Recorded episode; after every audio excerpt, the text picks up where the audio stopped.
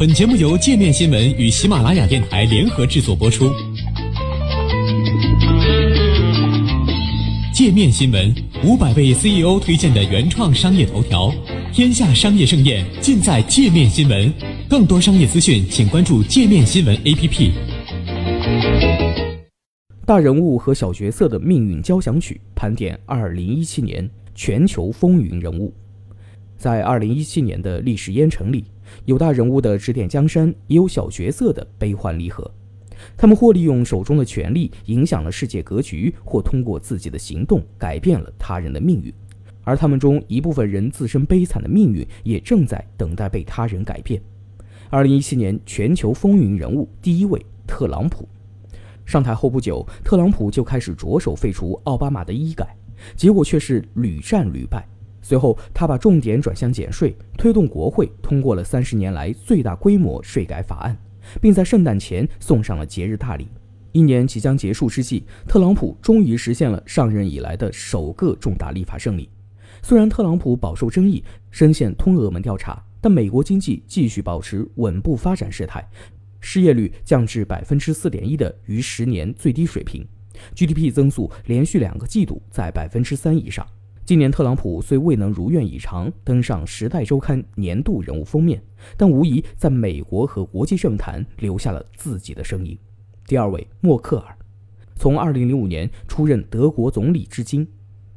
以科学家出身、鲜少在公众场合秀个性的默克尔，已经经历了三位美国总统、四位英国首相、六位意大利总理，成为西方待机时间最长的领导人之一。九月，他再度获得大选胜利。第四次站上权力的巅峰，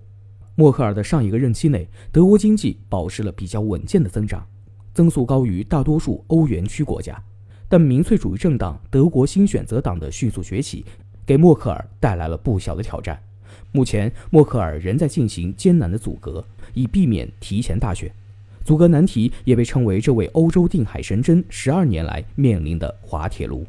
第三位，特蕾莎梅。为了给脱欧谈判铺路，英国首相特蕾莎梅六月进行了一次政治豪赌，提前举行议会选举。结果，保守党不但丢掉了下议院中原有的议席，没能拿下大多数席位，还导致了悬浮议会，最后不得不组建少数派政府。尽管遭遇这一重大挫折，特蕾莎梅还是在本月成功与欧盟谈妥移民权利、分手费和北爱尔兰边界的这三个问题，顺利进入第二阶段的贸易谈判。按计划，英国将在二零一九年三月正式脱离欧盟，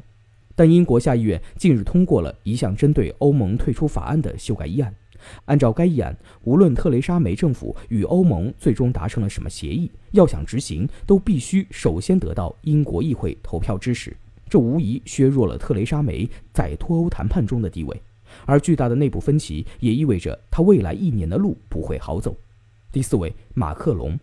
马克龙的上台，让法国乃至整个欧盟的建制派力量都松了一口气。五月，这位三十九岁的前经济部长以百分之六十五的得票率击败极右翼政党国民阵线候选人勒庞，成为法国历史上最年轻的总统，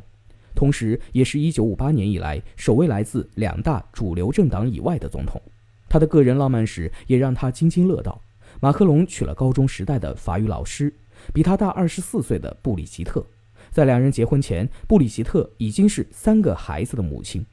马克龙虽然顺利当选，但若不能在接下来的五年内把陷入分裂的法国团结起来，结束多年的经济增长乏力以及高居不下的失业率，到时候或许谁也无法阻挡极右翼走向权力中心的脚步。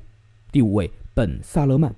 在经过三十多年的禁令后，沙特人终于很快能走进电影院了。不但如此，沙特女性还即将拥有自由开车和进入运动场馆的权利。这一切都要归功于新任王储穆罕默德·本·萨勒曼。六月，沙特国王萨勒曼废除了原来的王储纳伊夫，将自己的儿子本·萨勒曼扶上了王储之位。在成为王储前，本·萨勒曼就有推动沙特转型的勃勃雄心，提出了2030年愿景计划，试图通过经济和社会改革实现沙特的转型。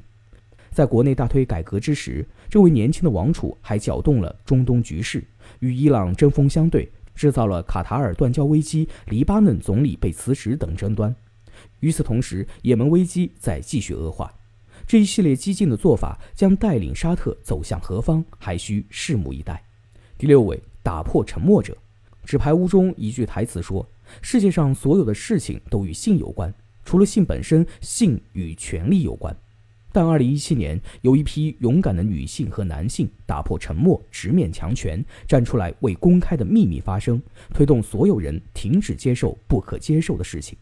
十月初，好莱坞金牌制片人哈维·韦恩斯坦被《纽约时报》曝光涉嫌性骚扰多名女性，随后超过五十名女性站出来指证其劣迹，美英警方也对他展开调查。这桩性侵丑闻随即在社交媒体上引发了一波对日常生活中性骚扰的讨论，并以 “me too” 为关键词，形成了一场规模浩大的社会运动。许多人公开讲述自己曾经的遭遇。性骚扰丑闻从美国的娱乐界、媒体界一路蔓延至政界，大批重量级人物应声倒下。英国媒体也爆出多宗政界性丑闻。美国《时代周刊》也将2017年度人物这项殊荣授予了“打破沉默者”，那些曾经受到性骚扰或性侵犯后大胆站出来诉说自己遭遇的人。